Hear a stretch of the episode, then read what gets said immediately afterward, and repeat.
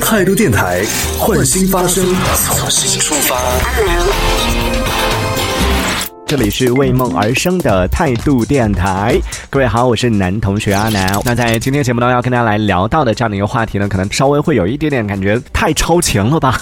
这种事情不是应该退休以后才做的吗？怎么现在年纪轻轻的心浮气躁的年纪就要开始做这个事情了吗？说实话，就真的大概在一两年前，就我和我身边的朋友说我在做这件事情的时候，我身边的朋友第一反应都是一副难以置信的样子，说你不可能吧？说你今年几岁呀？但是最近这一两年的时时间，特别是最近半年啊，你会发现，就在朋友圈里边，或者是在各种社交平台当中，讨论这件事情的人越来越多了。而且每一次当我和身边的朋友在讲到相关的一些话题的时候，哇，大家就有好多各种各样的一些心得可以来交流。所以说到这里，各位朋友，你们有有没有猜到了？我说的是什么事情呢？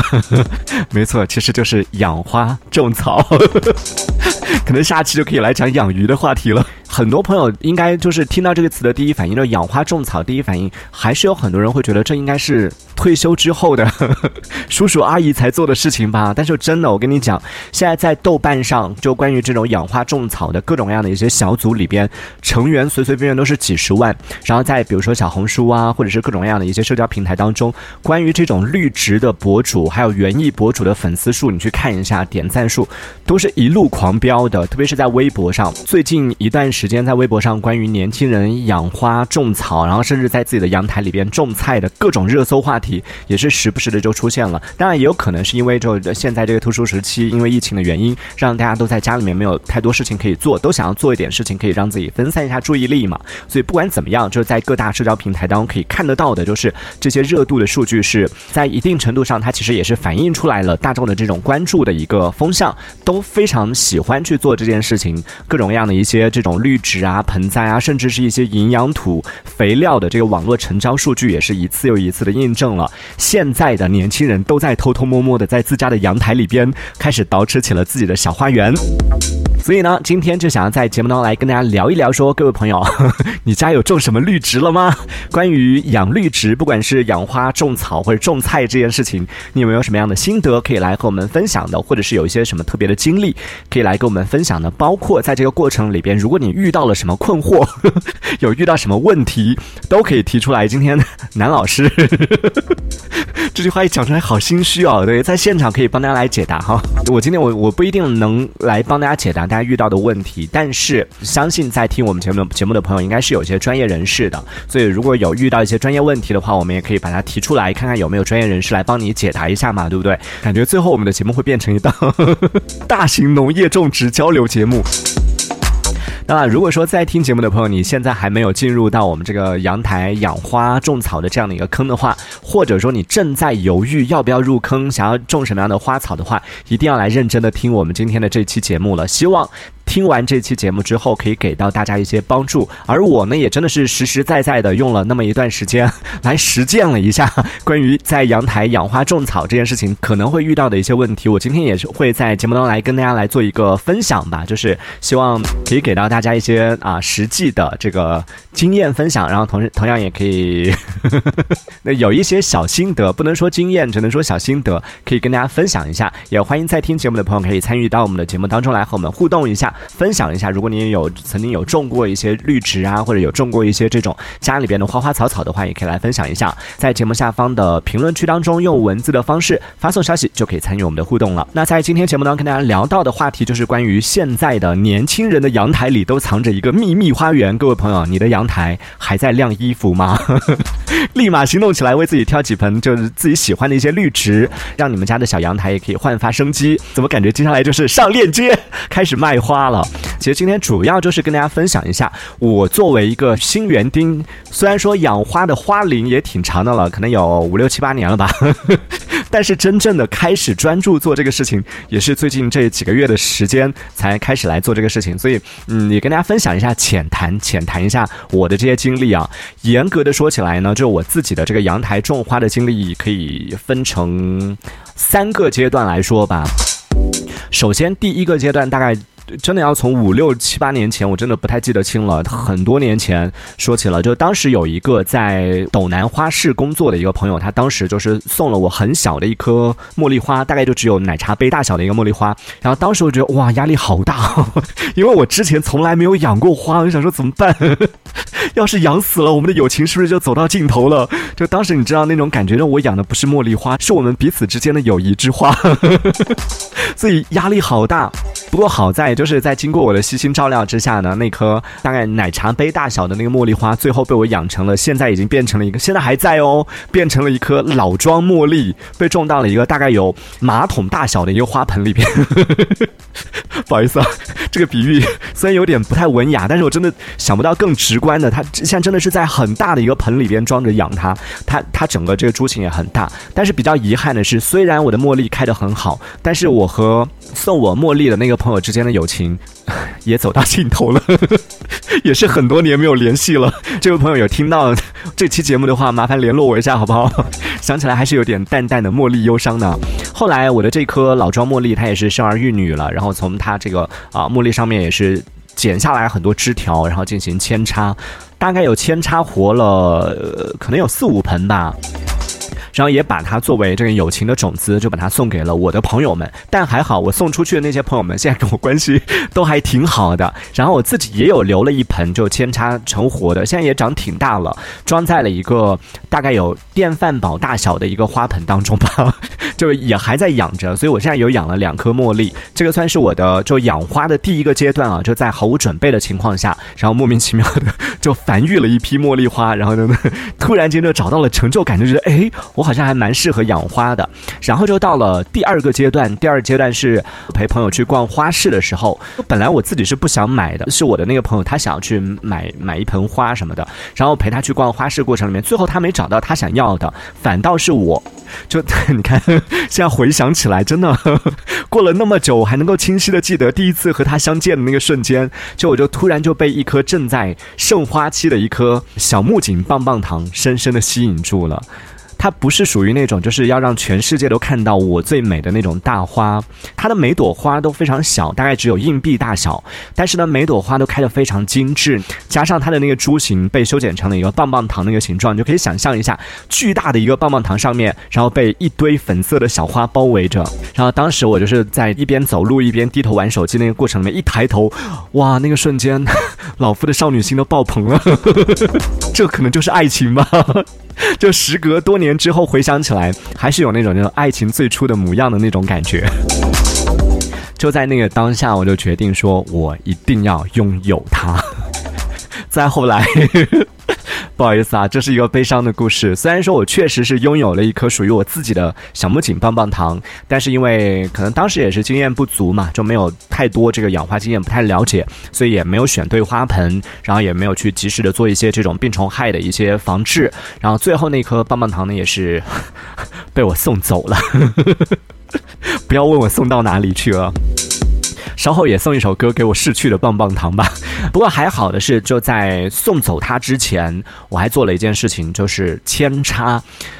因为它要修剪嘛，修剪它才能形成那个很漂亮的那个棒棒糖的那个形状。所以在对它做修剪的时候，就剪下来那些枝条，我就觉得扔掉挺可惜的。所以我当时就上网去看了一下，大家怎么来处理，然后就看到网上有人说这个品种的扦插其实成活率非常高，于是我就尝试着去扦插了，大概有。三四十根吧，就剪下来我就扦插，剪下来我就扦插，用那种透明的一次性杯子去插。但是 苦于我的技术实在有限啊，就网上说扦插的成活率大概是百分之九十九，但到我这边呢，成活率大概有三分之一吧。就三四十颗里边，大概就活下来一个十颗左右，但是我已经很满足了，真的已经很很心满意足了。然后接下来就到了我到处开始散播美好、散播爱的时候了。十几盆这个扦插活的小木槿就被我全部送给朋友了。现在我手上就剩了一盆，就把它当做是爱的爱过的证明吧，证明我们曾经爱过。所以现在想起来还是有点淡淡的忧伤。这个是我养花的第二个阶段，算是一个摸索期，然后养过了一颗曾经有爱过的。小木槿棒棒糖，但真的很推荐大家，就真的很好看，很好看的一个品种。感兴趣的朋友可以去尝试一下。嗯，养殖呢，其实总的来说，其实养起来也不是特别难。简单总结一下我的经验啊，就是。其实不管养什么花，就你一定要选盆的时候要选对，各种好看的，但是上面只有一个孔的那种盆就不要选了，一定要选孔比较多的，然后透气性比较好的那种盆。我的那颗就是最后就是因为浇水浇的太多，然后闷根，然后最后死掉了。所以一定要选择透气性好的盆。然后呢，就是呃小木槿可能会出现的一些问题，比如说会被你剪死，但是一定要剪，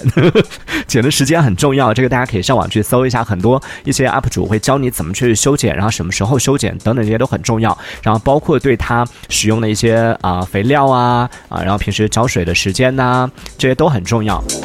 就只要你按照这些去操作的话，总的来说，我个人觉得，因为我现在还在养着一颗，就是我的那颗第一颗棒棒糖的后代嘛，还在养着一颗，而且养的也挺壮实的了。我觉得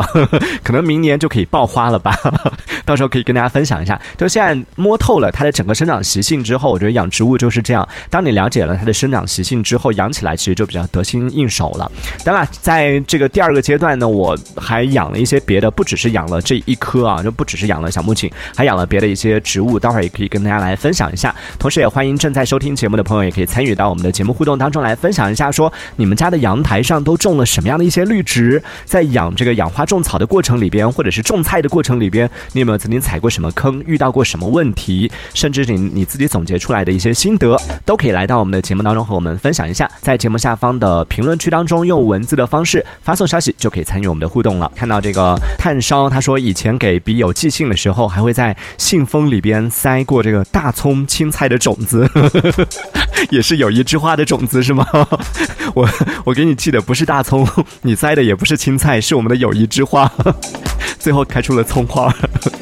对，我觉得这也挺有趣的。呃，还有看到这个，我们刚刚上一趴说到了关于我养的这个小木槿棒棒糖那个修剪的问题，然后很多其实真的有挺多朋友就真的是因为修剪不当，然后最后就挂掉的，也有这样的情况啊啊。然后雨落就说了，修剪的时候呢，一定不要心软，一定要舍得下手，真的是这样的，因为很多植物都是这样，其实真的很多植物都是要剪，都是让你舍得去剪，但是又不能，就还是要分季节，有的季节不能重剪，然后有的季节呢是可以。或甚至是必须要种剪的，不然的话，可能它的开花量就没有那么多，或者说它这个整个生长就没有那么那么健康。呃，所以我之前在对我们家小木槿进行这个种剪的时候，也是被我妈 一直在旁边，哎呀，不要再剪了！我就跟他讲，舍不得孩子套不到狼啊，你现在不剪，它就不开花啊。最后死掉的时候，我妈就说：“看吧，这里不要剪吗？剪死了吧？”这个时候我还无力反驳，因为它真的。他倒不是我剪死的，但是他真的死了，而且我真的对他剪了，所以真的很难啊！各位朋友，今天我们聊到的是说，现在年轻人的阳台里边都藏着一个小花园。那各位朋友，你的阳台里边还在晾衣服吗？你有没有种了什么样的一些花花草草？也可以来和我们分享一下。在上一趴，我也是跟大家掏心掏肺的来说到了我自己啊养花种草的这样的，算是前两个阶段啊。其实，在第二个阶段，我刚刚说到，我只说到了我养的其中一个植物，就是小木槿棒棒糖。除了这个之外呢，我还尝试了其他的，算是浅浅的尝试了其他的几种绿植啊，也可以跟大家推荐一下。其中一盆叫做虎头茉莉，很不好意思的说啊，这我入这些绿植的坑还入的挺早的。像我当时去买小木槿棒棒糖的时候，我跑遍了斗南花市，然后都没有找到，问了很多家都没有这个小木槿棒棒糖，甚至很多卖花的都没有听过。但现在就真的是随处可见了。然后还有当时我买虎头茉莉也是，大家一听茉莉说都是这个啊，就是这个就是虎头茉莉，但是你一。看，它就是普通普通的茉莉，然后网上的虎头茉莉的价格也卖得很贵。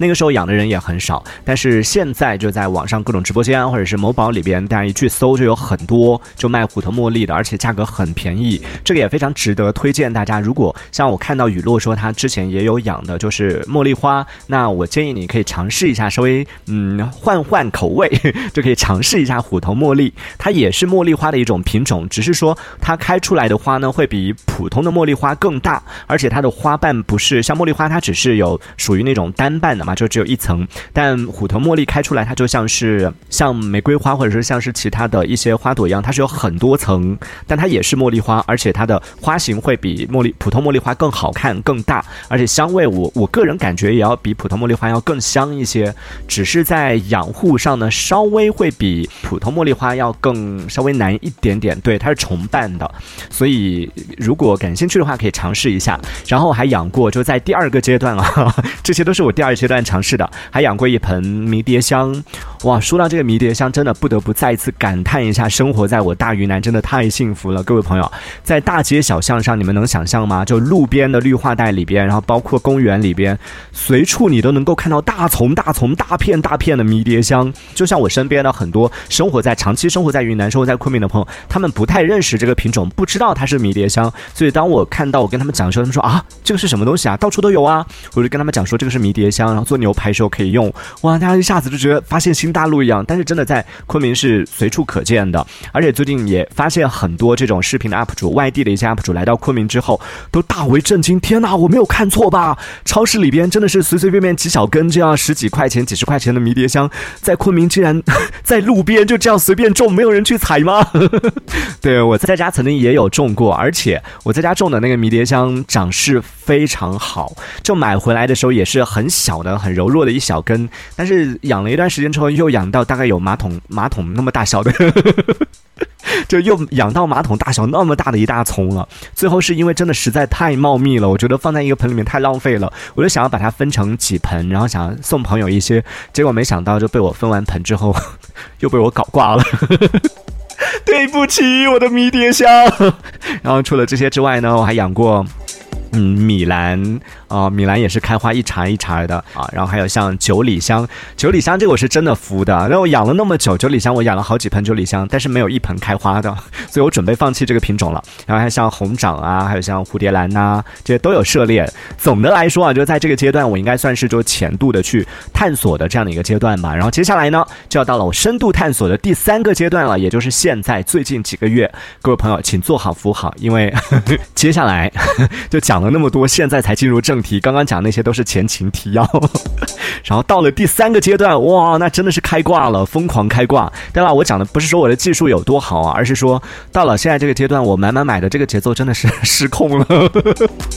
我真的停不下来了。从买第一盆月季开始，然后到买第二盆、第三盆、第四盆、第五盆、第十盆，然后我就警告自己说已经够多了，不能再买了。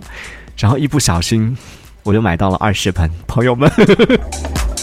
你能想象吗？我家真的没有五百平的大花园，我家那个不到四平米的小阳台上，大家竞猜一下啊！在我那个不到四平米的小阳台上，现在一共种着多少盆月季？大家可以竞猜一下，这个真的是一个无敌大坑啊！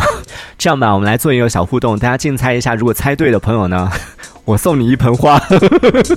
大家可以尽情的来猜啊！而且就今天做这期节目，我觉得也算是一个预热吧。我最近也在做这个计划，那今天只是一个开始。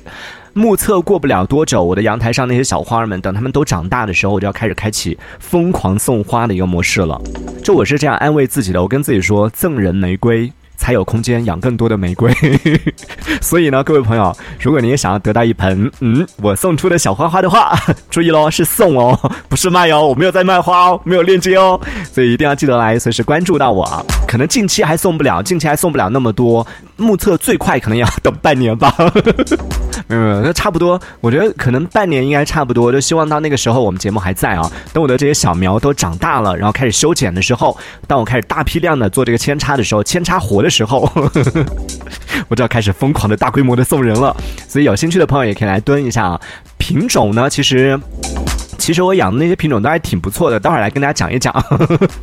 看有没有你喜欢的品种。呃，都还挺不错的，都是我精心挑选的，我做了很多功课哎。然后下一趴来跟大家具体说一说啊，就我关于我入月季坑的这一段经历太精彩了，以及待会儿也跟大家分享一下这在养月季的这段时间我自己总结出来的一些小心得。当然，在听节目的朋友，如果说你对阳台种植绿植这件事情感兴趣，或者说你你也是一个阳台小园丁，在你的阳台上也种了很多花花草草的话，也可以来到我们的节目当中和我们交流一下，分享一下你自己养殖的一些心得。或者也可以来晒一晒嘛，晒晒你的阳台上都有什么样的一些绿植，也可以给我们看一看。那在养花养草呀、种草或者是种菜的这个过程当中，你有没有踩过什么坑？遇到过什么问题？有哪些心得？都可以来讲一讲啊！在节目下方的评论区当中，用文字的方式发送消息，就可以参与我们的互动了。这一小节我们暂时先聊到这里。喜欢我们节目的朋友，别忘了订阅关注。这里是为梦而生的态度电台，我是男同学阿南，我们下次见接着聊。哦，态度电台。